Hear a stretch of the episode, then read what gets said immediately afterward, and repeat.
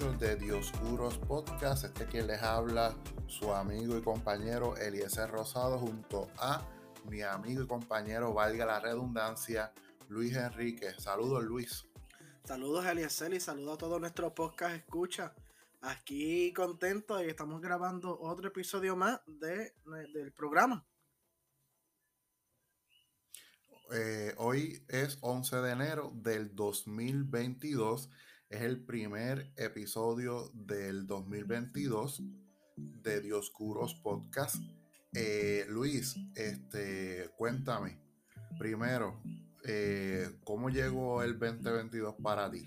Pues mira, el 2022 llegó con mucha esperanza, alegría. Espero que triunfo, al igual que a ti, Eliezer, y a todo Puerto Rico claro, preocupado por el alza de COVID y las hospitalizaciones y esta ola de contagio, cuidándome y protegiéndome, pero tampoco, ¿verdad? Sin dejar de, sin dejar de vivir, porque esto es un solo turno al bate, la vida que tenemos es un solo turno al bate, y si no damos el swing ahora, nos ponchamos para la eternidad, para toda la vida. Claro, siempre con. Diablo. ¿Qué, qué pasó? Ese diablo, ese mensaje. que así yo lo veo. Por eso, ¿verdad? Siempre disfrutando, haciendo las cosas, pero con responsabilidad y moderación, ¿verdad? Lo que baja, lo que baja la pandemia. Pero contento, contento de que estamos en otro año más, un año con muchos eventos, muchos sucesos. Y esperemos estar aquí con Eliezer para continuar siguiendo, analizando y trayendo los temas más importantes. Mira, ¿y qué te trajo los Reyes? Mira, los Reyes me trajeron mucha unión familiar, mucha paz, amor y jopa. politos, politos y, y teacher y agradecido de los Reyes. ¿Y a ti? Nada. Ah, no, pero este año, a mí, este año, este año para mí ha empezado medio agridulce, por lo que ya te conté que pues, en algún momento lo diremos por aquí en la ah, grabación. Claro, claro. Porque ha terminado el proceso. De hecho, hoy llamé allá y escribí una carta sobre aquello, esperando a ver qué me contestan. Así que si se, si se llega el desenlace, pues lo contaremos. Pero dentro de todo, pues esperando, que es lo peor que va a pasar, que tenga que repetir lo, mismo otra vez, que tú ay Dios mío, si no, yo, no creo, yo no creo. Vamos a esperar, vamos, a esperar. este Y todo va a salir bien, es más, yo sé que todo va a salir bien, que hasta un episodio de eso vamos a hacer, vamos a hablar de eso. ¿Verdad? Deberíamos hablar de, por lo menos del contenido de, de las tres investigaciones Mira, Luis, este, sí, para sacarle provecho, porque ya que lo hice, pues hay que hacer algo con ellos. Mira, este, lo que sí he visto que he estado un poquito más controladito, porque tú eres como que la pata alzada, este, cuando te, te montas en el cajo tuyo a visitar pueblos y, plazas y centros ah. este, turísticos y culturales, pero he visto que ha, disminuido bastante. Y oye, déjame decirte algo, Luis. Pero no puse fotos, yo, este yo pasé el viernes pero no subí fotos a, a, la, a la redes.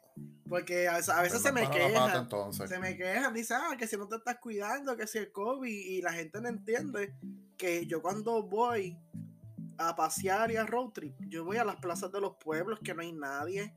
Yo estaba en el lago Tuabaca con una amiga, ¿verdad? Y no había nadie tampoco, eso estaba vacío, más que un pescador. Después fui a la plaza de Cuamo, paseé, me fui por la zona montañosa, pero sin aglomeraciones, sin chinchojeo.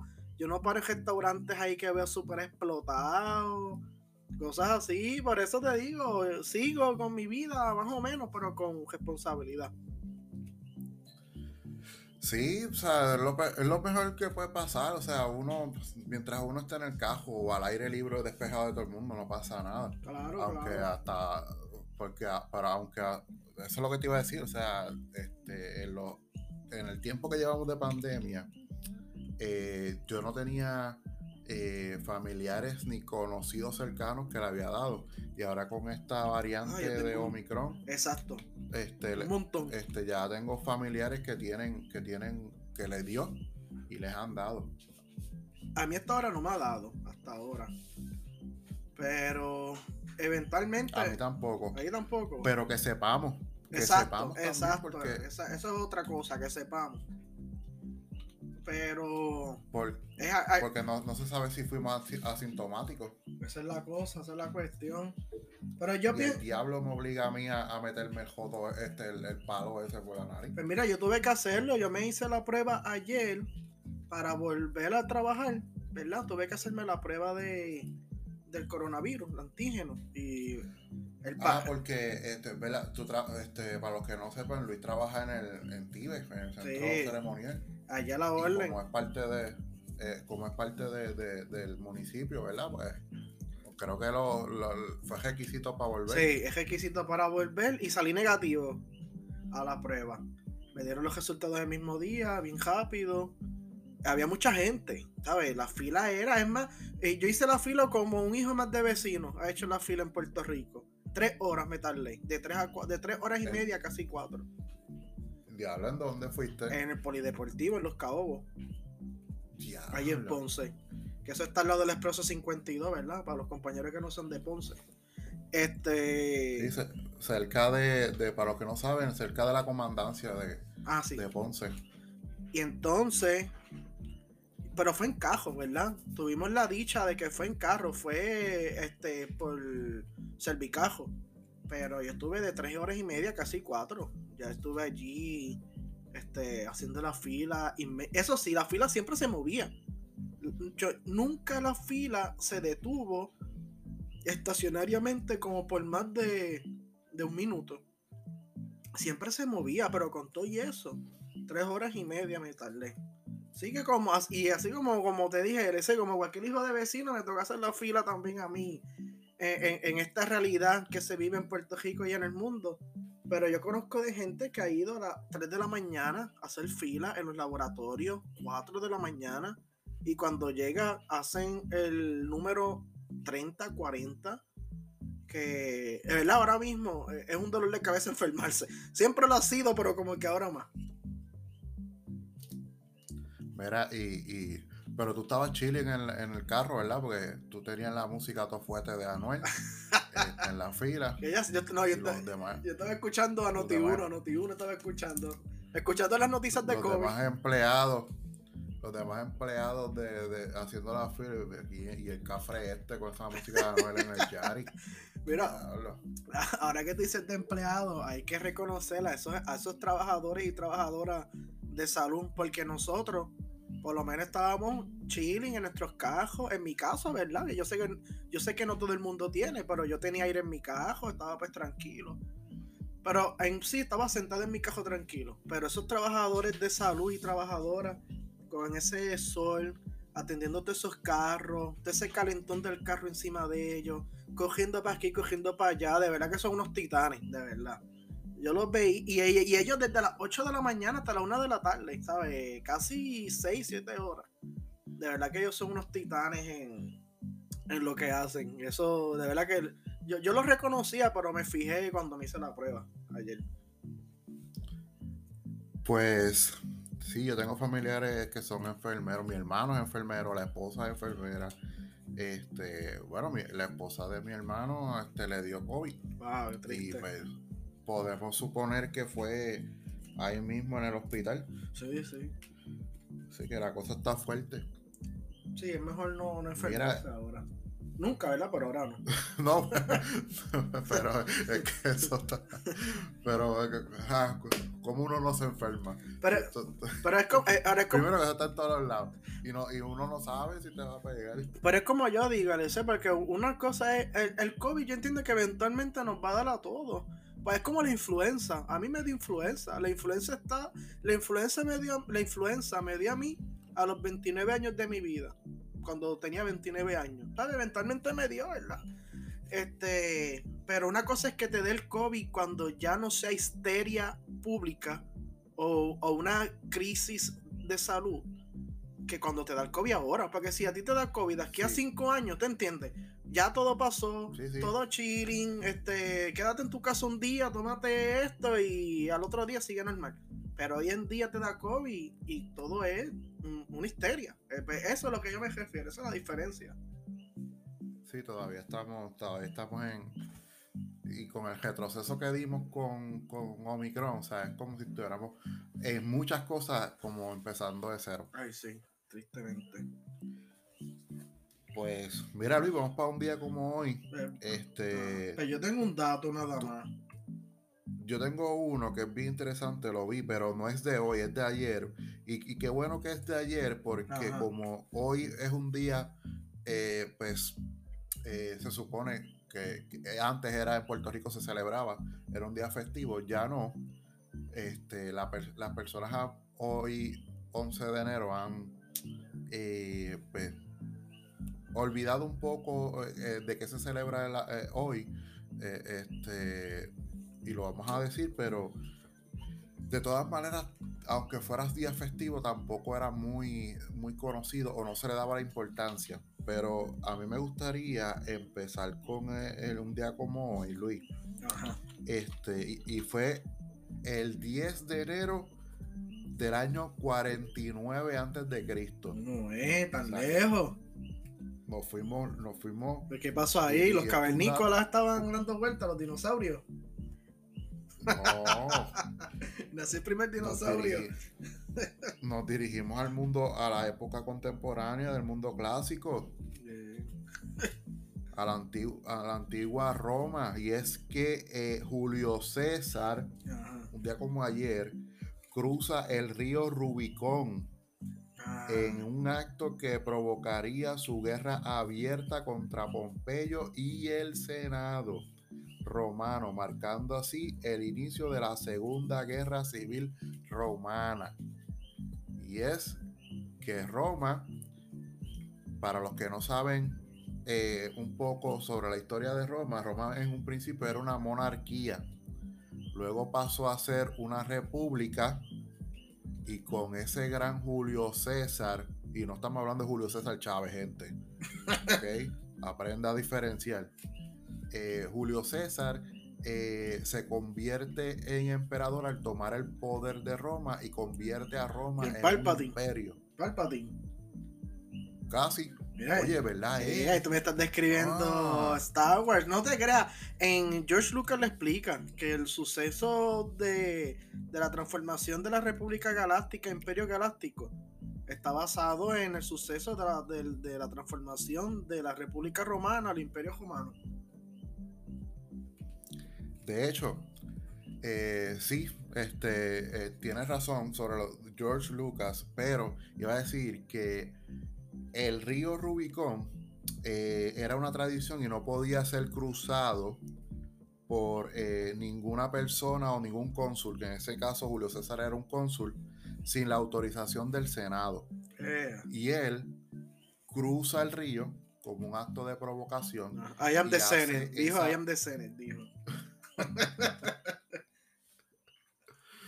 Eh, casi, pero mira lo que dijo, esa famosa frase que todos conocemos de alguna otra manera o lo hemos escuchado en, algún momento de nuestras vidas, y él dijo, y cito, la suerte está echada. Y esa frase eh, dio esa estocada para que él se volviera en contra del Senado y pues, eventualmente se apoderara del Senado y se apoderara del poder romano, convirtiendo así a Roma en un imperio. Y ese es mi dato de un día como, digo, como ayer, 10 de enero. Nos fuimos un poquito lejos en este. No, a ver, yo que te iba a explicar cuando nació el primer dinosaurio. No, no, no, estamos, eso es antes, eso es antes, un poquito antes.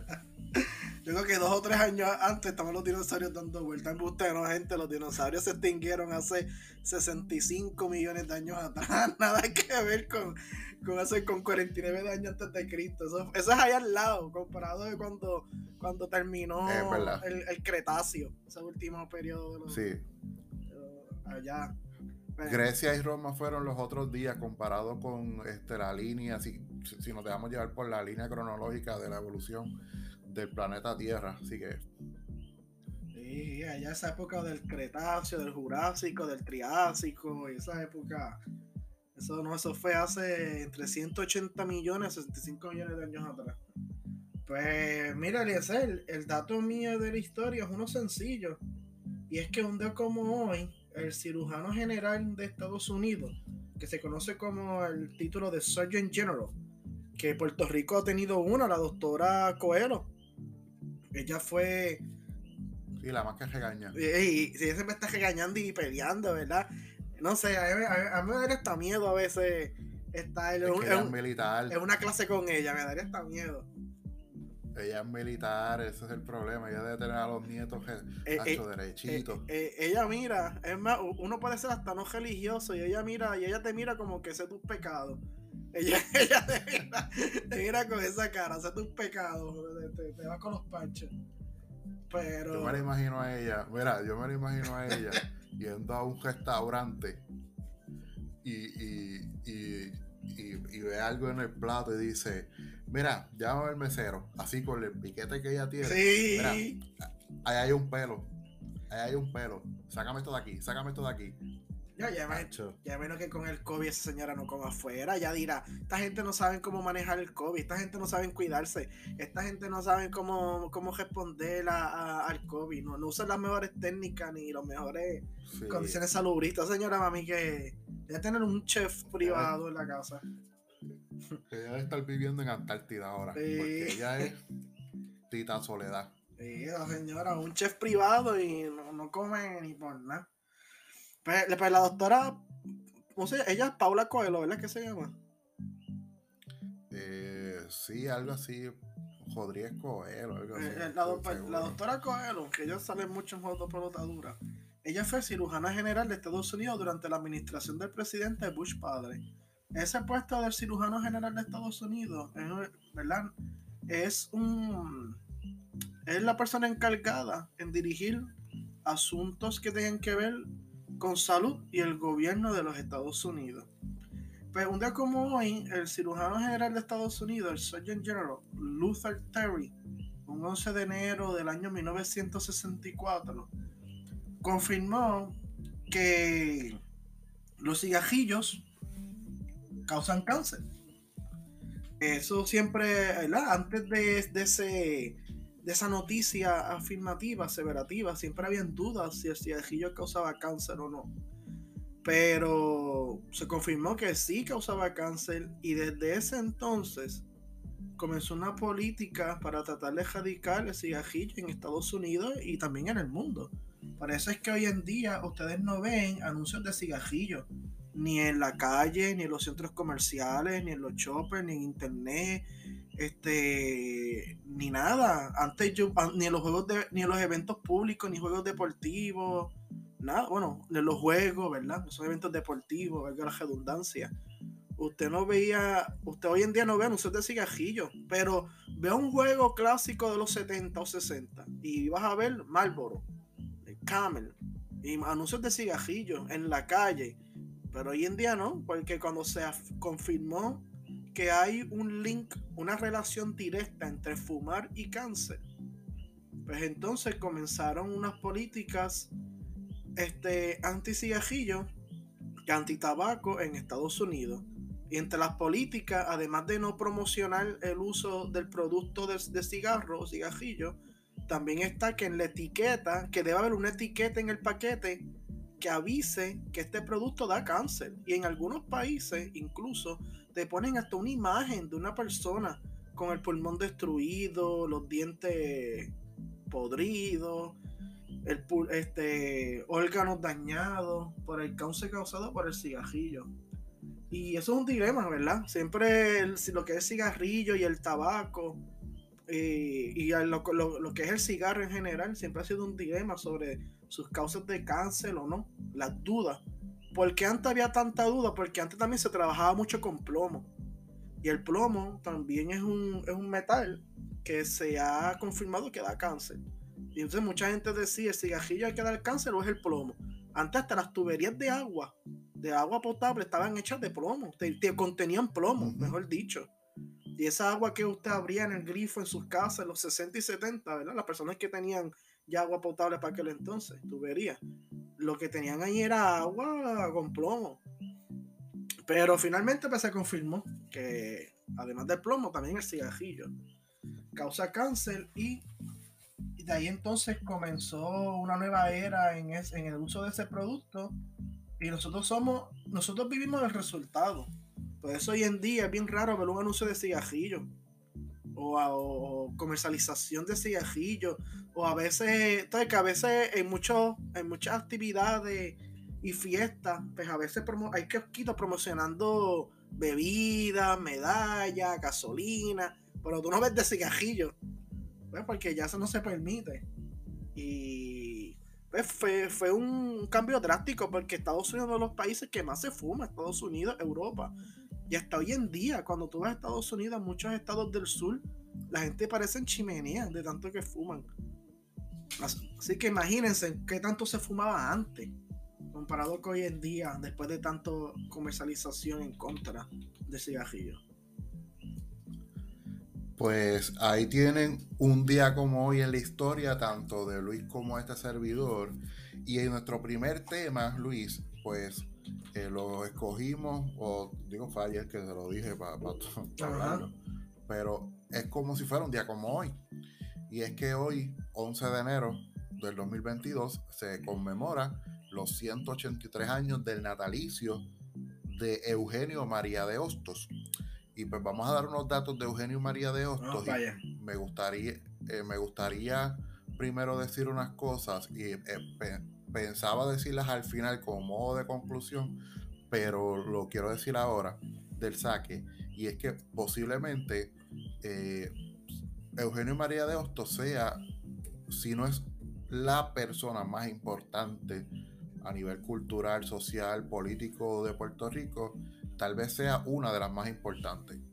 Y pues así como, así como pues, Cuba tiene su José Martí, Rusia tiene su Vladimir Lenin, eh, eh, Latinoamérica tiene su uh,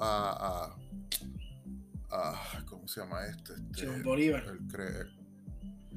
¿Quién? A Simón Bolívar. Este, a Simón Bolívar, eh, Washington, este, Estados Unidos tiene a Washington, o sea, tantos y tantos este, este, célebres, pues Puerto Rico posiblemente tenga a su María, a Eugenio María de Hostos, pero a diferencia de otros tantos países a nivel mundial, pues Puerto Rico de alguna u otra manera pues no se toma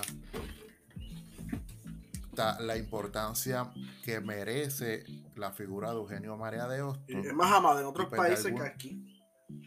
Sí, porque, o sea, eh, es, o sea, es algo hasta vergonzoso, de cierta manera, Luis. Y pues, en ese sentido, pues, nosotros queremos como que hacer un, aportar un poquito de arena, ¿verdad? Nuestro granito de arena, a dar unas cuantas informaciones de, de Eugenio María de Hostos. Eugenio María de Hostos es una figura tan trascendental que sus pensamientos y sus posturas filosóficas, sociales, culturales y políticas todavía predominan en el 2021 y aún así sigue siendo una figura eh, muy estudiada, eh, es una figura que podríamos decirlo, por lo menos yo la veo así, un tanto enigmática, porque a veces como puertorriqueños y todos, creo que todos este, fallamos en esto, a veces eh, ponemos en, perspectiva en que personas de afuera de Puerto Rico eh, tenemos cierta admiración o comparamos con las figuras de Puerto Rico y decimos contra esa persona de afuera como que hace estas cosas es, tan, es tan grande con lo que hizo y a veces no caemos en cuenta que tenemos aquí figuras como Emilio María de Hostos que en efecto pues eh, hizo tanto, y no solamente en Puerto Rico, de hecho hizo más fuera de Puerto Rico que en Puerto Rico, pues por las situaciones y sus pensamientos y, los conflictos que tuvo con los gobiernos. Así que eh, eso lo quería decir de manera de conclusión, pero pues me quise adelantar, Luis. este, así que no sé si quieras este, mencionar algo o vamos directamente a los datos. Pues mira, antes que tú comiences a desglosar los datos de Eugenio María de Hostos, este, hay que reconocer que es una uno de los más grandes y para algunos el más grande pensador que ha tenido Puerto Rico en su, en su historia. una persona que lo llaman el ciudadano de América y que en distintas partes de Estados de, de, de América, de las Américas, ¿verdad? Es, reconocido por su pensamiento pedagógico, político, social y hasta económico también. Yo me recuerdo que en paz descanse el doctor Luis Díaz, ella es la católica, él nos decía mucho que en Chile tenían este, importantes aspectos ostosianos en su pensamiento educativo, en su visión y su filosofía de educativa en, Chile, en República Dominicana también Osto es considerado casi como un prócer nacional, aunque verdad, él nació en el barrio Río Cañas en Mayagüez, pero es considerado casi un prócer nacional en la República Dominicana y también el sistema educativo de la República Dominicana tiene muchos, muchas ideas, pensamientos y factores ostosianos implementados en su visión y misión, tanto educativas como de país también. De hecho, ¿verdad? Eh, eh, Eugenio María de Hostos está enterrado en, la República Dominicana y el gobierno de la República Dominicana no quiere dejar, ¿verdad? Dejar ir, entregar o devolver los restos de Eugenio María de Hostos a Puerto Rico, su patria natal, como a Ramón Powell y Girán, que lo trajeron durante, creo que fue el año 2014 que lo trajeron a Puerto Rico, 2015, trajeron a Ramón Powell y Girán. Este, igual que Eugenio María de Hostos, también Lola Rodríguez de Tío, que está enterrada en el cementerio Colón en La Habana, Cuba. Otra gran prócer puertorriqueña que esperemos que un día descanse en San Germán, en su poblado natal. Pero sin duda alguna, Eugenio María de Hostos, él contribuyó muchísimo al pensamiento de, del Puerto Rico también contemporáneo, como por ejemplo la Liga de Patriotas y todos esos aspectos. Y es una figura que debería recordarse. Yo sé que este, muchas veces aquí se tiende a asociar figuras con movimientos políticos o partidos políticos pero eso es algo que no debería ser, ¿verdad? Porque Juan María de Hosta en este caso es una figura que es para todos y todas, ¿verdad? Para el disfrute, el análisis y el placer de todas y todos los puertorriqueños que, que habitamos en esta isla y para toda persona que, que desee un país mejor para su patria. Es una figura que, como tú mencionas, sí tenía sus posturas, como todas y todos nos claro. pero aún así era tan grande y era tan, tan, tan distintivo de Eugenio María de Hostos sus posturas que trascendía, trascendía sobre toda ideología, sobre todo este pensamiento filosófico. Y como tú bien mencionas, me gustaría empezar por el principio, este, Luis, que sí, en efecto, él nace en el barrio Río Cañas de Mayagüez en el año 1839. El año 1839 marca un año, Luis, este, que estaba comenzando a culminar ese proceso de la caña de azúcar eh, con la carta, auto, iba a decir la carta autonómica, la Real Cédula de Gracia, que fue implantada en 1815. Así que el área eh, oeste y sur tenía mucha proliferación de lo que era el cultivo de la caña de azúcar por esos decretos que hizo España.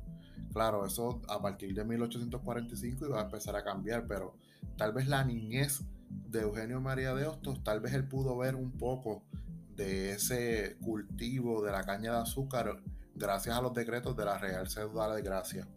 Mira, eh, Eugenio María de Hostos fue filósofo, pedagogo, como tú mencionaste, con los sistemas educativos de Chile y República Dominicana, sociólogo, economista, como tú bien mencionaste, Luis, político y abogado. Consagró su vida a la educación y a la independencia de los pueblos. Y en la, información que yo estuve, dice pueblos en plural, de que no solamente abogó por la independencia de Puerto Rico en su momento, sino que lo hizo con otros pueblos de América. Y de hecho, pues el siglo XIX, eh, en ese siglo que nació Eugenio María de Hostos, se distingue de otros siglos por ser el siglo en que muchos territorios eh, americanos pertenecientes a España se liberaron del yugo español, o sea, empezando con, con este 1810 con México, Colombia, Venezuela, este otros tantos, ¿verdad? De, Centro y Suramérica. Eh, lo más importante de, Eugenio María Astos en ese sentido es que de todas las posiciones que, o de todo lo que él se desempeñó, la educación como pedagogo, él la vio como el fundamento para el futuro de la libertad y la justicia. Los primeros estudios de Eugenio María de Hostos se dieron en San Juan y los secundarios y eh, universitarios los hizo en España.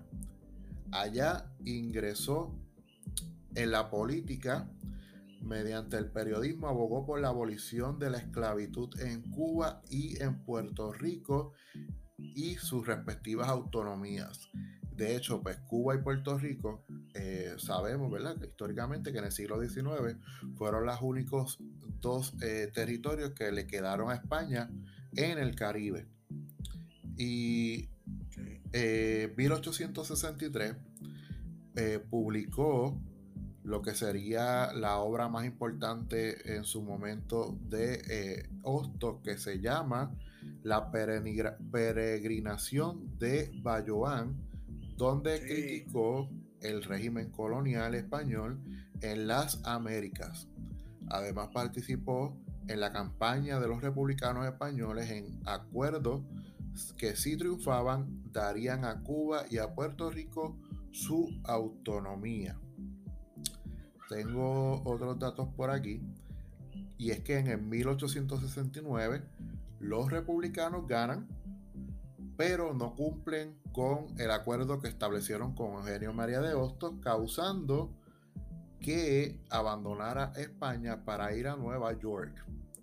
Ingresó a la Junta Revolucionaria Cubana y dirigió el periódico La Revolución Así inició la lucha por la independencia de Cuba y Puerto Rico y la Unión Latinoamericana. Eso de la Unión Latinoamericana me parece bien curioso porque era este un, un pensamiento que venía arrastrándose desde Simón Bolívar, de que Latinoamérica completa fuera unida, eh, tal vez como un consorcio de países, ¿verdad? y hasta hoy en día con con la República Bolivariana de Venezuela, Cuba, ese pensamiento bolivariano. Sí, de hecho. del siglo XXI también. Eh, Hostos quería que, el Caribe completo, lo que sabemos que son las Antillas mayores y menores, pues se convirtieran también. en un solo, en una sola nación eventualmente dentro de una unidad. Que también eran ideas de Betance, también, esa idea de Betance, de una unión caribeña importante también. Y mira que, eh, los republicanos españoles no, eh, eh, no, no le dieron la palabra a Hostos de, que Cuba y, Puerto Rico fueran autónomos. Y estamos viendo dos luchas paralelas en el mismo, al mismo tiempo, porque los republicanos ganan en 1869, más un año después de lo que fue el grito del Are.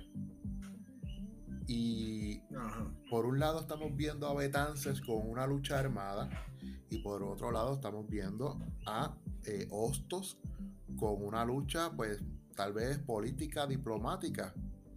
O sea, que, la, independencia de Puerto Rico en ese momento, durante esa década, se estaba dando en dos frentes. Y pues eh, tal vez hoy en día podemos tener el pensamiento, ah, que la violencia nada, este, eh, ¿verdad? No, tiene sus frutos, eh, que hay que hacer las cosas de una manera pues diplomática, con la palabra, con los acuerdos.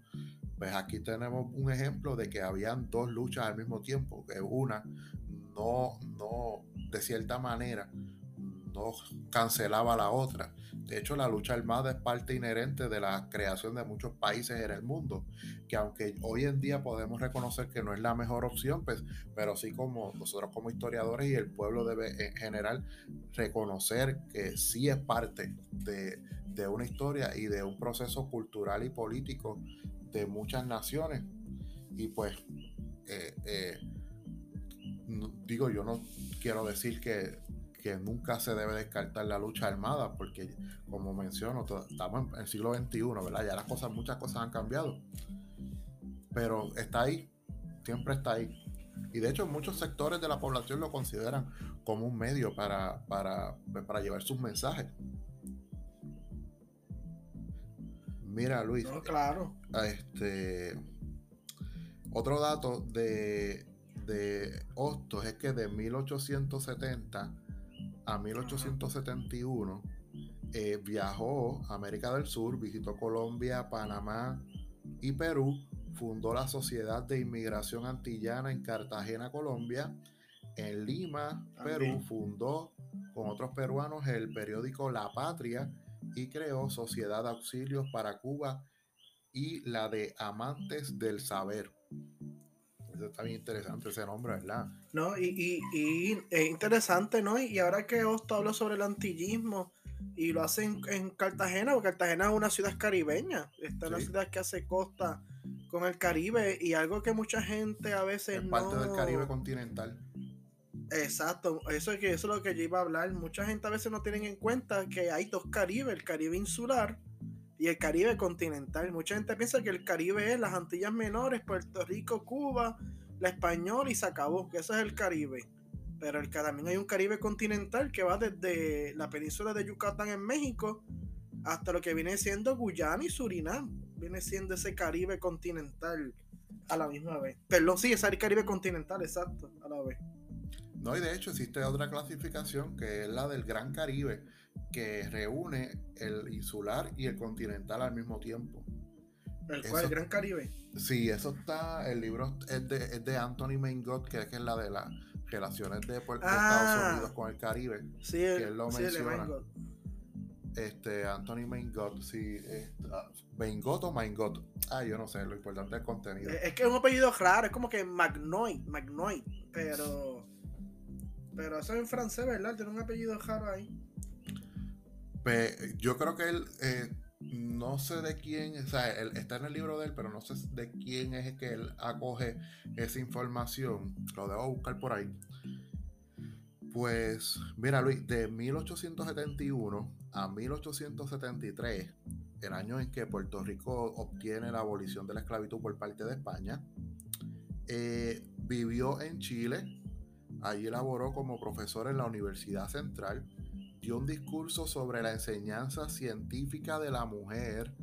Mira esto, la enseñanza científica de la mujer en el 1873. O sea, cuán adelantado estaba este caballero para de alguna u otra manera presentar una idea que era innovadora para la sociedad chilena y la educación chilena, pero también para el resto del mundo, porque era una tesis en la que abogaba para que la mujer pudiera estudiar en la universidad. O sea que ya Hostos estaba viendo en el siglo XIX que la mujer es tan igual como el hombre, que no existe diferencia alguna.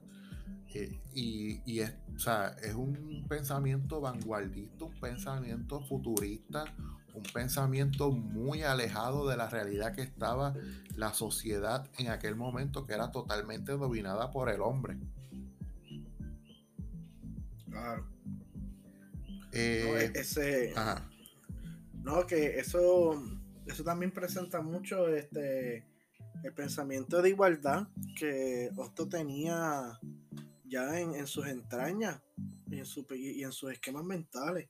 El tema de, la igualdad, que posiblemente, ¿verdad? También un futuro se evoluciona el tema de la equidad, porque esa, esa palabra de equidad todavía no estaba muy desarrollada.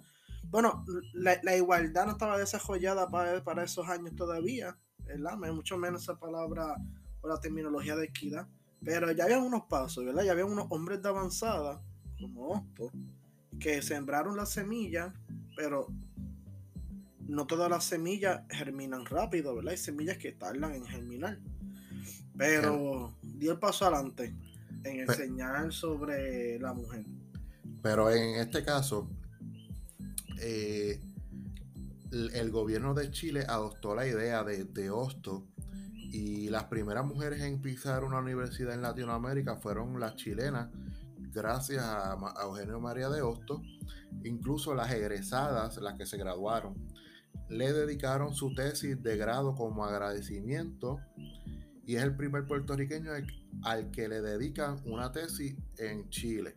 O sea que estamos hablando de que eh, de cierta manera pues su legado pues trascendió tan pronto como él estando ya mismo en Chile. O sea que fue bastante rápido, por lo menos en este caso, en este caso en Chile.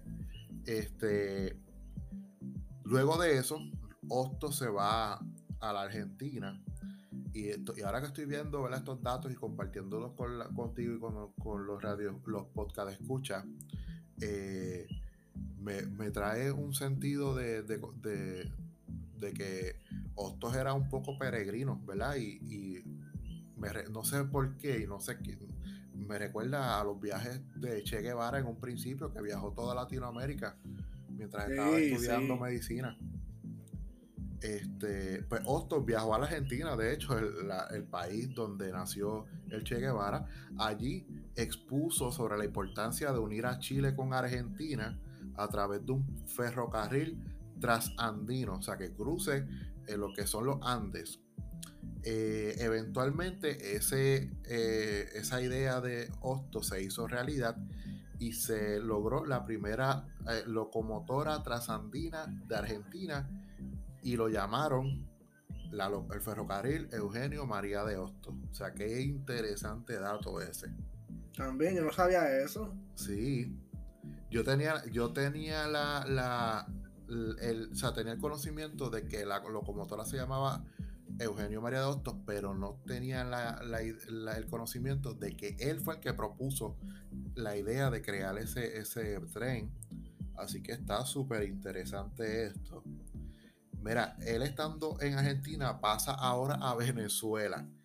En 1879, Hostos se casó con Belinda Otilia de Ayala y dos años más tarde se establecieron en República Dominicana. Allí Hostos redactó la ley de normales y en 1880 fundó en Santiago de los Caballeros la Escuela Normal de Pedagogía, que la dirigió hasta 1888 y mira cómo se llama, Luis, la escuela normal, que se parece, es el mismo nombre que le pusieron aquí a la escuela normal en 1903 cuando crearon la Universidad de Puerto Rico. Con el mismo propósito. 1903. Crear y con el mismo nombre también, que era escuela normal. La escuela normal para, era para eh, crear maestros, en efecto, también, de pedagogía. O sea, qué interesante ese dato. Estoy volando en canto aquí con Hostos, Dios mío. Mira, otro, sigo. O, ¿Quieres este darle alguno de los tuyos, Luis? ¿Alguno de tus datos? No, no, sigue tú, sigue tú. Después yo hablo de los míos. Mira, en 1888, Hostos aceptó la solicitud de Manuel Balmaceda, presidente de Chile, para reformar el sistema educativo. Allí fue gestor del Liceo de Chilán Enseñó Derecho Constitucional en la Universidad de Chile, fue director del Congreso Científico de Chile, entre otros puestos. Luego de eso, de haber estado en Chile, eh, Hostos regresó a Puerto Rico cuando Estados Unidos invadió a, la isla en 1898. Allí fundó la Liga de los Patriotas, como tú mencionaste, Luis, para educar al pueblo sobre sus derechos, fue a Washington DC para hablar con el presidente William McKinley y le propuso que le permitiera a los puertorriqueños ejercer su derecho a la autodeterminación. Luego de eso, eh, McKinley y la convicción del Congreso quedaron impresionados con el conocimiento de Otto en derecho internacional, pero eh, concedieron los, la, los los derechos o los poderes a los puertorriqueños muy, muy limitados con lo que conocemos como la ley Foraker de 1900. Decepcionado, Hostos regresó a la República Dominicana porque no podía vivir en un país subordinado. ¡Wow! Qué interesante eso. Allí Hostos fue nombrado director general de enseñanza y responsable de dirigir la escuela normal hasta su muerte en 1903 y su deseo según los datos que encontré, su último deseo fue que su cuerpo no sea enviado a Puerto Rico hasta que sea una nación independiente. Y ahora mismo, como tú mencionaste, actualmente descansa en el Panteón Nacional de los Héroes en Santo Domingo. Interesante por demás eso, Luis. Sí, allí y en la República Dominicana, este, aunque no nació allí, lo tienen como un prócer nacional. Allá con los grandes, con los trinitarios, con esos padres fundadores de la nación dominicana. Lo tienen allí como un hijo adoptivo, un hijo adoptivo importante de la patria dominicana. Y, eh, y también Eugenio María de Hosto, él, algo que a mí sin verdad, yo como yo soy una persona que colecciona sellos y el arte de coleccionar y estudiar los sellos se llama filatelia. Entonces, algo bien curioso de Eugenio María de Hostos es que él sale en la serie de historias de Latinoamérica. que eso fue una serie que lanzó el gobierno de Cuba en el año 1989. Allí cuando Cuba era todavía, bueno, todavía lo es, pero cuando era fuerte, fuerte todavía comunista, que no había caído todavía el muro de Berlín, eh, cayó más tarde en el 89 la Unión Soviética todavía estaba, Guerra Fría estaba todavía, aunque menguante, pues estaba. Se hizo una serie de sellos del, del año 1989, Historia de América Latina. Y uno de los grandes personajes es Eugenio María de Hostos, reconocido como Historia de América Latina, ¿verdad? Por el gobierno de Cuba. Una figura que no le pertenece a él solamente a Puerto Rico. Claro, nació en Puerto Rico, en algún lugar tenía que nacer. Nació en Puerto Rico. en algún lugar le iban a nacer, ¿verdad? Nació en Puerto Rico. Pero una figura que es de toda América Latina y yo me atrevo a decir también de todas las Américas. También es que todavía el mundo americano anglosajón, que es Canadá y, y el resto de los Estados Unidos, todavía no le han dado un estudio, un énfasis o no ha habido una persona que le haya llevado el mensaje ostosiano a las grandes esferas educativas, políticas, sociales y, hasta moral, porque eso es bien importante, la moral de Hostos al mundo anglosajón, este, el mundo anglosajón americano. Así como los europeos vinieron aquí a civilizar, entre comillas, ¿verdad? a civilizar las Américas, pues también es parte de que un latino vaya al mundo anglosajón a civilizar a los anglosajones desde el punto de vista de Hosto, desde el punto de la filosofía ostosiana. Y hablando, ¿verdad?, de, de, la moral y la filosofía moral, ¿verdad? Este, Hosto, él habla mucho sobre el pensamiento de la moral, las relaciones de la moral y especialmente la moral social que tanto Osto discute y habla. Y también, ¿verdad? Él quería promover. De hecho, hay una obra que se llama Moral Social de Eugenio María de Otto, donde estipula grandes pensamientos y acciones en pro del pensamiento y el desarrollo moral de los pueblos de nuestra América. Así que yo creo que con esto ya terminamos, ¿verdad, Lizel? El pensamiento de Osto y, y. Sí, mira, este, yo quiero dar dos datos adicionales que esto es posterior a la muerte de, de, de, Hostos y es que en 1938 eh, la octava conferencia internacional americana lo honró con el, título de ciudadano de América. De ahí es que sale. por eso es que a, a se le denomina, como tú mencionaste al principio, como ciudadano de América. Y que en el 2002 la editorial Routledge de Inglaterra incluyó a Hostos entre los 50 pensadores y educadores más influyentes del mundo.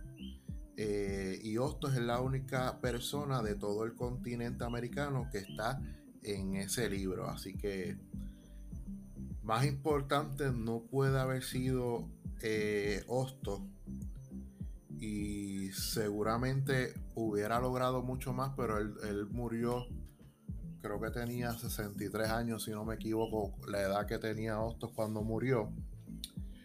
Pudo haber hecho mucho más, pero claro, eh, las circunstancias eh, eh, dictaron que, 63 años era la edad que, iba a, trascender. Y para esa época era, ¿verdad? Había gente que duraba más, pero para esa época era bastante, 63 años. Sí, el promedio de vida era bastante corto. De hecho, yo creo que para los hombres comunes y corrientes, eh, eh, eh, pobres, no pasaba de los 40, si no me equivoco, los datos. Yo creo que los 50, 50 se quedaban por ahí, ¿verdad? Sí. Pero te quiero recomendar dos libros de Hostos. Uno es eh, se llama Hostos, lo tengo por aquí, la, la, fragua interminable. Ahora mismo se me escapa este, el autor. Y el otro es Hostos el Sembrador. El ah, Sembrador, escrito por Juan Bosch. Y, ese libro, Luis Díaz decía que todo puertorriqueño debería leer al menos una vez en su vida ese libro, Hostos el Sembrador. Me recuerdo cuando el doctor Luis Díaz nos decía, ¿verdad? En todas las clases, especialmente las clases que tienen que ver con Puerto Rico, él decía, miren, si, si hay un libro que todo puertorriqueño y puertorriqueña debería leer alguna vez en su vida, es el libro de Hostos el Sembrador. Yo estuve escuchando una entrevista del nieto de Juan Bosch, que vino a Puerto Rico hace unos años y él estaba mencionando sobre ese libro que escribió este Juan Bosch, este Hostos del Sembrador, y él estaba diciendo que el libro es tan y tan fuerte, es tan y tan profundo que él no dejaba de llorar mientras leía el libro. Claro, él tiene su, sus peculiaridades por ser su abuelo el que lo escribe y sabemos que Juan Bosch fue presidente de, de República Dominicana. Este, y pues hasta ese punto, este, la vida de, de, Eugenio María de Hosto es tan fuerte que aún eh, habiendo trascendido hace más de, un siglo, pues eh, todavía impacta incluso de manera individual a todos a todos los que le llega su pensamiento. Yo lo que sí puedo decir ahora como crítica de sociedad que tenemos, que podemos hacer, es que primero que todo, pues no, no estudiamos a Hostos como se debe. Segundo, no tenemos un sistema educativo como, como, como Hostos hubiera querido, o tal vez como lo tiene Chile o República Dominicana, que en efecto sabemos que muchos países latinoamericanos tienen un mejor sistema educativo eh, que el de Puerto Rico y que en efecto muchos países, aunque no adoptaron 100%, eh, características de esa filosofía educativa de Hostos sí tienen algunos arraigos. Y pues este, yo creo que Puerto Rico fuera un mejor país si al menos hubiéramos adoptado ciertas características en el sistema educativo y otras posturas filosóficas de Hostos. Este, y algo que sí te voy a decir, Luis, que me parece, lo estoy pensando mientras tú hablabas, me pareció bien curioso lo que te voy a decir, tal vez te va a dar hits y tal vez te va a gustar un poco.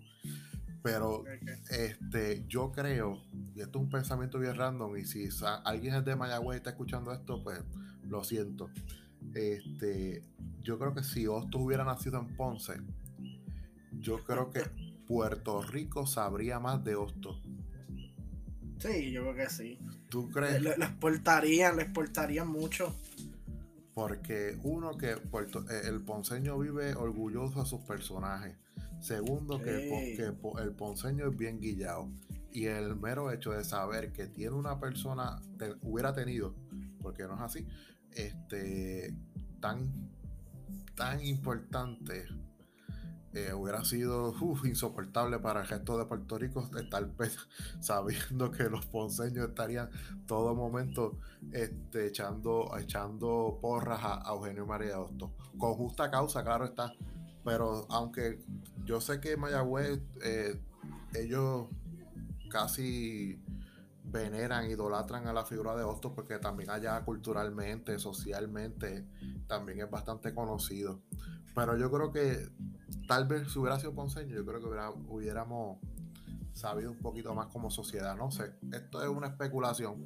Es tu posiblemente este, el sistema educativo estuviese basado en él completamente. Posiblemente, porque Puerto Rico tuvo eh, eh, Puerto Rico tuvo gobernadores de Ponce que tal vez hubieran adoptado esa, esa filosofía, quién sabe, y de los dos ah. partidos, o sea que esto tal vez las posibilidades hubieran sido bien diferentes. Aquí en Ponce tenemos una avenida bien, bien importante, bien movida. Y de hecho, es una de las avenidas, y yo me atrevo a decir la avenida, ¿verdad? Tengo que consultar ese dato. La avenida más antigua que conecta la playa de Ponce con el casco urbano de Ponce, o sea, con la plaza de Ponce, donde se movía el sector bancario económico. Y esa calle, hoy en día, para, para aquel entonces se llamaba el Camino Real, por el, por el rey de España, pero hoy en día se llama la avenida Eugenio María de Hosto, la calle Hosto, que es una calle que cruza desde la playa de Ponce, cruza el bypass, luego cruza las Américas y te une con el casco urbano de Ponce, o sea, lo que es la unión, unía los dos mundos económicos, el mundo de Cañaveral portuario, la economía cañaveralesca portuaria y la economía bancaria financiera de Ponce. Unía esos tres aspectos. Y que es bien importante recalcar y hoy en día esa calle es la, es la avenida Eugenio María de Hostos, claro, que ya no tiene la importancia económica que tenía antes, pues ya son otros 20, ¿verdad?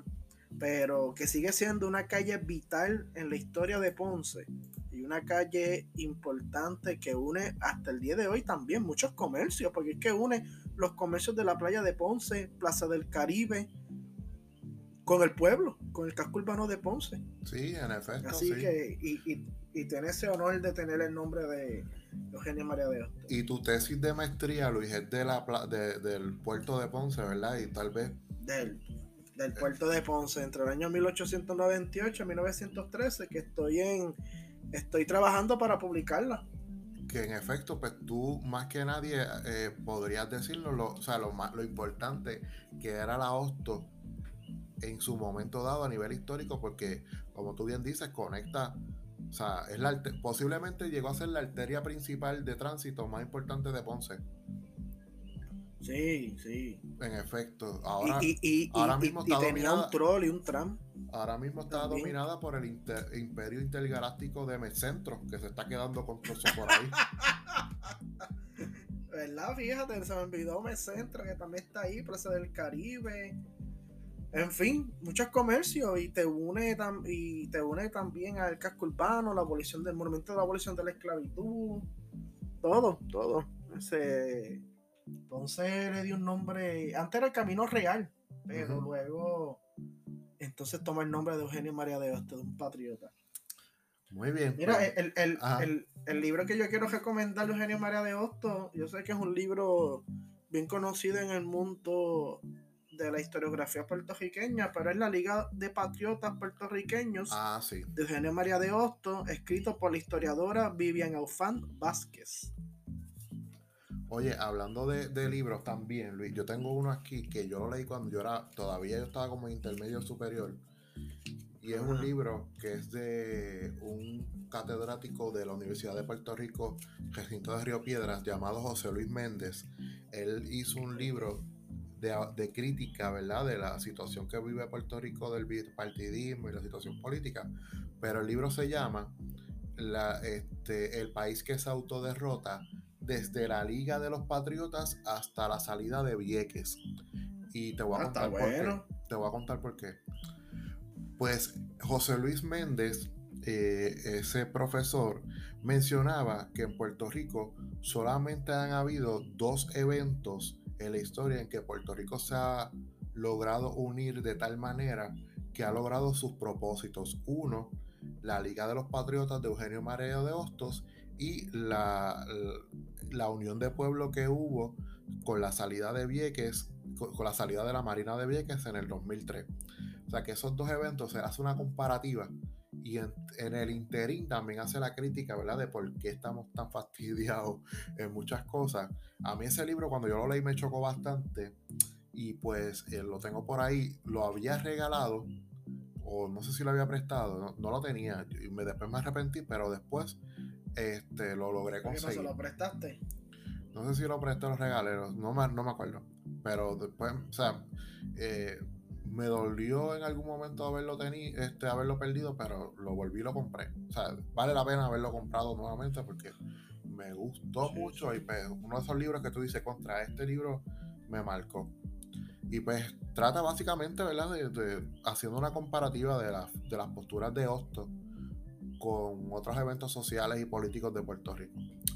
Así que ahí tienen varios, ahí tienen a los nuestros podcast escucha, tienen varios varios libros que pueden este, buscar y mira, y, aunque no, si no quiere comprar libros, busque por internet, o sea, ahí hay mucha información de Hosto, este, usted no tiene que, este, si no es amante de la lectura, pues primero que lo invitamos a que lo haga, que lo lea, que... Sí, sí, ese, es el único vicio que, yo, que yo acepto que tenga la gente. Sí. Este, de la lectura, el único vicio que yo invito. Sí, digo, a menos que usted esté leyendo a Daniel Javif. Sí, ahí no, no, ahí sí que no. Pero. ¿A quién? ¿A quién? A Daniel Javif. ¿No sabe quién es Daniel Javif? No, no, ¿quién es ese? Ah, es un motivador por ahí que escribe libros. Te, te cuento después. Verá, ah, como Tony Robbins. digo, hay otras cosas que puede leer que son del mundo popular, como las novelas de. Digo, no son novelas, los cuentos de J.K. Rowling o sea, eso sí que ya estamos hablando de, buena literatura eh, del mundo pop. Mira, este, pues vamos al otro tema, Luis. Este, este tema lo llevamos arrastrando como hace dos episodios. Y es de, lo, que está, de lo que está pasando en Ucrania. Este, ¿qué, está pasando? ¿Va a explotar otro Chernobyl? No, mira, no, ni tampoco espero que venga una tercera guerra mundial, ni nada de eso. Tampoco es para asustar, ¿verdad? Pero es para hablar del tema. Eh, desde mediados del año, desde octubre, desde mediados de octubre del 2021, se ha hablado a nivel público, ¿verdad? Que posiblemente Rusia invada a Ucrania, o por lo menos la región este de Ucrania, comenzando el año 2022, ¿verdad? Así que entre enero a febrero, o entre enero a marzo, comenzando el año 2022. Luego de que surgieran unas fotografías de muchas tropas y armamento militar ruso en la frontera entre Ucrania y Rusia.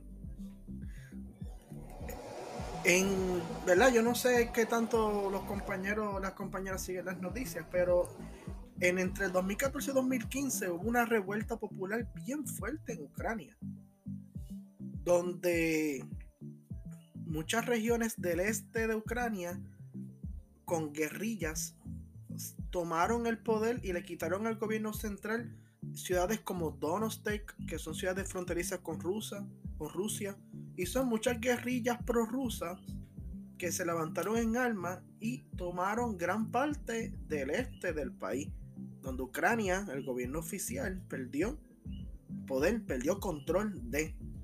Y esas guerrillas pues se han mantenido ahí, ¿verdad? Con el tiempo, aunque poco a poco han sido vencidas, pero el favor de la gente de, de alinearse más a Rusia y por el sentimiento también patriótico ruso que impera en Ucrania fuertemente y sin, y sin duda alguna, ¿verdad? Ucrania es un país nuevo que se fundó en el 91 que se estableció en el 91, su independencia.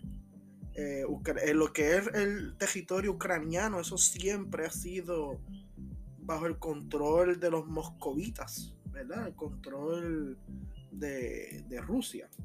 De hecho, Rusia remonta sus orígenes en Kiev, lo que hoy en día es la capital de Ucrania, en la famosa Rus de Kiev, y de, ahí, y de ahí entonces comenzó a desarrollarse lo que es el Estado ruso que conocemos hoy en día. Así que lo que es Kiev y Ucrania siempre han estado ligados fuertemente a lo que es Rusia.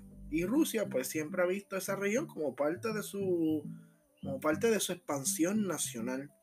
Y también durante la revolución bolchevique, Ucrania pasó a ser parte de la Unión Soviética, que era una república, una república socialista soviética y bajo el control también de Moscú. Así que Rusia siempre ha visto a Ucrania como parte de su país, como una extensión de su país, y gran parte de la población ucraniana siempre ha visto a Rusia como el país mayor. Y Ucrania, como muchos países de Europa, luego de la queda del bloque soviético, ha estado en el dilema si son europeos o son eslavos. ¿verdad? Y aunque los eslavos son europeos, pero me refiero si son europeos occidentalizados, de esa cultura occidental neoliberal europea, de, de la Unión Europea, o somos eslavos y somos algo distinto dentro de Europa. Y en Ucrania hay una gran lucha entre si somos europeos o somos eslavos panrusos. Y esos trifulcas que se dieron en el 2014, 2015, fue casi una guerra civil donde el gobierno hasta perdió control. Luego, años posteriores, Vladimir Putin invade a Crimea. Crimea es una, una como un tipo de península que está en el Mar Negro, en, el Mar Negro, un mar que está en Europa, entre Europa y, Asia. Y ese, ese tramo, esa península de Crimea, que es bien importante para, para un punto bien estratégico en el mundo del, del Mar Negro, fue invadido por Rusia hace también unos cuantos años atrás. Y ahora, pues parece que está llegando a una nueva fase este conflicto en Rusia con las tomas satelitales de cientos y cientos de armamentos rusos alrededor de la frontera ucraniana rusa. Este, uno de los temores del gobierno ruso es que se piensa que Ucrania lo quieren enlistar para pertenecer a la OTAN, esa organización político-militar que se estableció durante la Guerra Fría, que en inglés se conoce como NATO. Y Rusia siempre ha sido un fiel adversario en contra de la OTAN. Y no van a permitir que la OTAN, con sus bases y misiles, estén tan cerca de sus puertas como en Ucrania. Pero Ucrania, hasta hace unos pocos años, había elegido gobiernos más pro-europeos y menos pro-rusos. Y eso pues ha levantado muchos sentimientos y muchas pasiones por parte de la comunidad prorrusa en Ucrania. Y entonces pues ahora hay un conflicto. Porque por ejemplo el presidente Biden dijo que si Rusia llega a invadir Ucrania, va a hacer todo lo posible para defender a Ucrania. ¿Y cómo van a defender a Ucrania? No lo van a defender poniendo almohadas van a defender con misiles y, bombas. Como lo sabe hacer Estados Unidos. ¿Qué, qué, qué? Como lo sabe hacer Estados Unidos. Entonces, pues, esta, esta, eh, estallaría una red. Pero es que, bueno, Rusia también, ¿no te crees? Entonces estallaría una guerra fuerte, un conflicto fuerte entre Rusia y Ucrania, entre Rusia y Estados Unidos. Claro, Estados Unidos está tratando de evitar lo que es la política del apaciguamiento esa política del, apaciguamiento que permitió que Adolfo Hitler invadiera ciertos, ciertas tierras antes que estallara la Segunda Guerra Mundial, como la región de Sudetenland en la República Checa y terminó invadiendo lo que viene siendo Checoslovaquia. Y ahí entonces los ingleses y los franceses se dieron cuenta que la política de apaciguamiento no funcionó. Y que dijo Francia e Inglaterra que si Hitler se atrevía a invadir a, Polonia, ellos iban a defender a Polonia ante la invasión, ante la invasión alemana. Y Alemania invade a Polonia y eventualmente estalla la Segunda Guerra Mundial.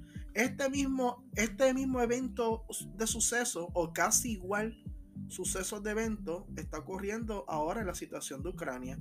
No hay política de apaciguamiento. Bueno, la política de apaciguamiento se dio cuando Estados Unidos permitió que Rusia invadiera Ucrania. Pero ahora Estados Unidos no va a permitir que Rusia invade, perdón, invadiera a Crimea. Pero ahora Estados Unidos no va a permitir que Rusia invade a Ucrania. Así que, como pasó en el año 1939, se terminó la política de apaciguamiento contra Rusia en este caso. Y si Rusia eh, piensa en invadir, se va a encontrar con fuerza militar estadounidense. ¿Será esto una antesala de una guerra grande? Yo espero que no sea una tercera guerra mundial. Pues Porque los sucesos son bien similares. Tú me robaste las palabras. Yo lo que iba a decir era que primero que la Segunda Guerra Mundial empezó con una invasión a un país. Segundo, eh, que en este caso fue Alemania nazi a, Polonia.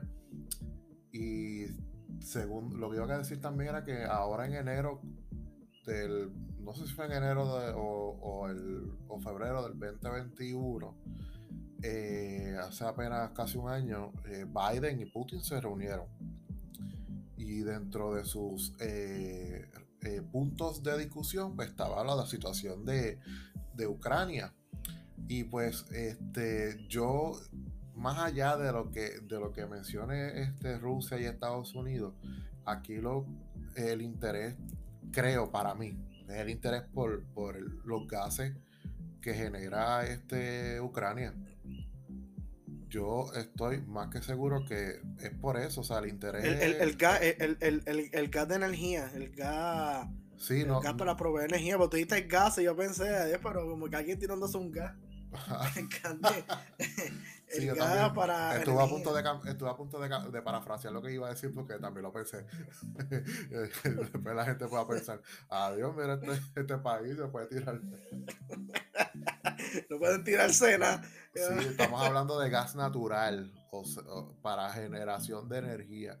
Es que Ucrania tiene una gran fuente de gas natural y pues este, Rusia lleva años, años este, intentando apoderarse de eso. De hecho, durante los últimos años, Estados, Estados Unidos, Rusia ha hecho infraestructura eh, billonaria para este, construir eh, tubos de conducción de esos gases. Y pues Ucrania está, o sea, está es vecino de Rusia. Entonces, pues. No, y, tú, tienes un punto, ser ¿verdad? Yo me fui mucho por lo que es romanticismo nacionalista, pero también hay factores económicos, como lo del gas natural que tú estás mencionando.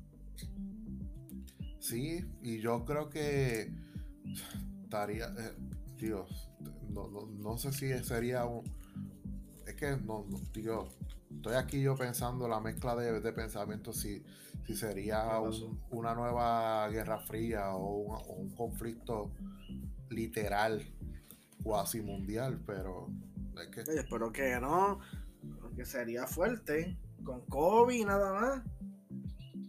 Sí, Sí, como la Nos mandan a pelear a ti a mí, nos mandan a pelear a ti a mí. Como la Primera Guerra Mundial, que estaba la gripe española también en, su momento, los dos estaban, este, estaban convergentes a nivel mundial. Ay, Dios mío. Ay, Luis. Te mandan un traje para ir a Ucrania ya a desembarcar por las, por en vez de la costa de Normandía, por las costas del Mar Negro. Yo quiero ir a Ucrania, pero no es por esto, o sea, yo quiero ir a visitar, yo, quiero ir a visitar la, yo estoy, ah, yo lo he dicho aquí, a mí me encanta la historia de la, de la catástrofe de, de Chernobyl y yo quiero ir en algún momento, me gustaría, o sea, un pensamiento yo mío personal, pero para esto, ¿qué es? pero ahora mismo también este, algo bien preocupante es las manifestaciones y las revueltas violentas que están ocurriendo en Kazajistán. Entonces uno, eh, muchos dirán que tiene que ver Kazajistán con Rusia. Pues mira, Kazajistán pertenece al eje ruso de influencia y de intercambio comercial. Y si, y si en Kazajistán está cayendo, si, si si Kazajistán está cayendo en protestas, en manifestaciones, que hasta el gobierno tuvo que renunciar, quiere decir que la crisis económica en, en el eje, en la esfera de influencia rusa, rusa está quebrantándose, está siendo impactada. Y se le está secando, y se le está cerrando el cerco a Rusia. Primero caen los aliados y luego entonces cae el país grande. Como pasó con el muro de Berlín, primero cayó el bloque socialista, después este, la Unión Soviética. Entonces, si en Ucrania, en, Bielorrusia hay protestas violentas y fuertes contra el presidente y la crisis económica. Y Bielorrusia está bajo la influencia de la esfera rusa. En Kazajistán también, por, por, por el alza en precio de gas para energía, petróleo, alimentos, y sí tiene que ver mucho también con la crisis del COVID. Pero, ¿qué tan bien está preparado un país para recibir el impacto de una catástrofe como el COVID, de una crisis como el COVID? Eso también dice mucho del país. Y entonces, ¿qué puede hacer Rusia ante el colapso de su esfera de influencia? Pues comenzar a tirar tiros a la baqueta, pues, invadir a Ucrania a ver qué sale, porque Putin sabe, Putin sabe que si Bielorrusia es hoy y que si Bielorrusia es ayer y Kazajistán es hoy, mañana puede ser, puedo ser yo, puede ser Rusia, donde comiencen las protestas y las revueltas. Entonces no le queda de otra que tirar para adelante. Como comenzar a invadir a, Ucrania, amenazar con invadir, etcétera. Así que son unas tensiones políticas que hay que tener al tanto. Y aquí en Puerto Rico no se habla de eso, aquí es lo mismo hasta el tiempo. En Puerto Rico aquí es que si que si el gobernador dijo esto, que si el gobernador va a cejar aquí, que si el gobernador va a cejar acá. Aquí somos una burbuja, o sea, no estamos acostumbrados a ver este, Literalmente. noticias, internacionales. Aquí, si es que trasciende lo suficiente para que el tema sea trending, sí. Pero aparte de eso, no estamos pendientes. Y entonces, entonces pues el conflicto de qué está pasando en Ucrania puede ser un antesala, un preludio de lo que está ocurriendo en el mundo de la esfera, en, el sphere of Russian influence, en la esfera de influencia rusa.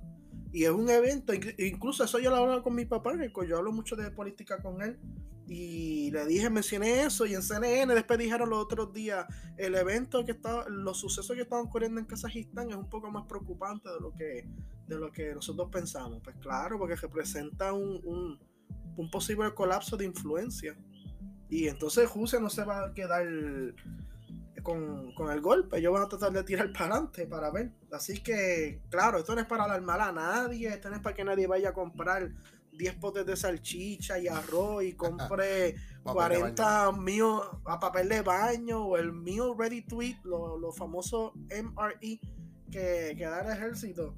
Ni, ni comprar agua, ni nada de eso. Pero estar pendiente de las noticias pendiente y cualquier suceso o evento, pues usted decide, dependiendo de dónde viva, ¿verdad? vamos a ver. Yo sé que la cosa se está calentando. Digo, eh, ha, han habido muchos también calentamientos de. de sí, también, y no ha pues, pasado nada. Claro. Mira la Guerra Fría. La Guerra Fría sí ocurrieron, ocurrieron guerras como Vietnam, Corea, la crisis de los misiles. Pero la Guerra Fría fue un eterno calentamiento de, que supuestamente este, la Unión Soviética va a tirar 60 armas nucleares al espacio, Estados Unidos va a tirar 40 armas nucleares al espacio y sálvese quien pueda. Y nunca ocurrió. Sí, en verdad que los 60 tuvo, esa guerra nuclear estuvo a punto de... Ay, Dios mío. Mira, este Luis, vamos a pasar el momento porque me gustaría hablar algo contigo y quiero saber tu reacción y en el momento pop yo traigo el tema del libro de Boba Fett. Ah, Han pasado dos capítulos. ¿Los has visto? Sí. Mira, te tengo que confesar que no he visto. Ah, pues no puedo hablar contigo entonces. No lo he visto. En el es que no sé. En el pasado episodio dijiste que lo ibas a ver tan pronto termináramos de grabar. Pues mira, eh, mira, no, no pude, no pude verlo. Pues yo es que, voy, a, tener que posponer el tema. Es que a mí esta Wars me, me, ha desanimado con Disney. O ah, mejor pues. dicho, Disney me desanimado con Star Wars y. Pues deja que verlo. Tengo que verlo. Tengo que verlo, tengo que verlo. Porque necesitamos discutir esto. Y era precisamente eh, a esa línea que estás mencionando ahora misma ahora mismo, pues a eso yo quería hablar, pero no quiero adelantarme. O sea, este, eh, lo único que te voy a decir es que he tenido muchas personas que han dicho que los primeros dos capítulos están brutales. ¿Ok? Que están bien brutales. Sí, o sea, hay cosas que, son interesantes y, cuentan unas historias que tal vez el fanático ha querido este, saber pero no me quiero adelantar y quiero que tú lo veas para discutirlo. Así que yo, mi momento pop, yo lo voy a saltar para el próximo capítulo si lo ve. Mañana es miércoles, así que mañana sale otro, el tercer capítulo. Mañana. Sí. Así que nada. Si me animo mañana y veo. ¿Cuánto dura? ¿Una hora? Menos, como 40 minutos. cada episodio.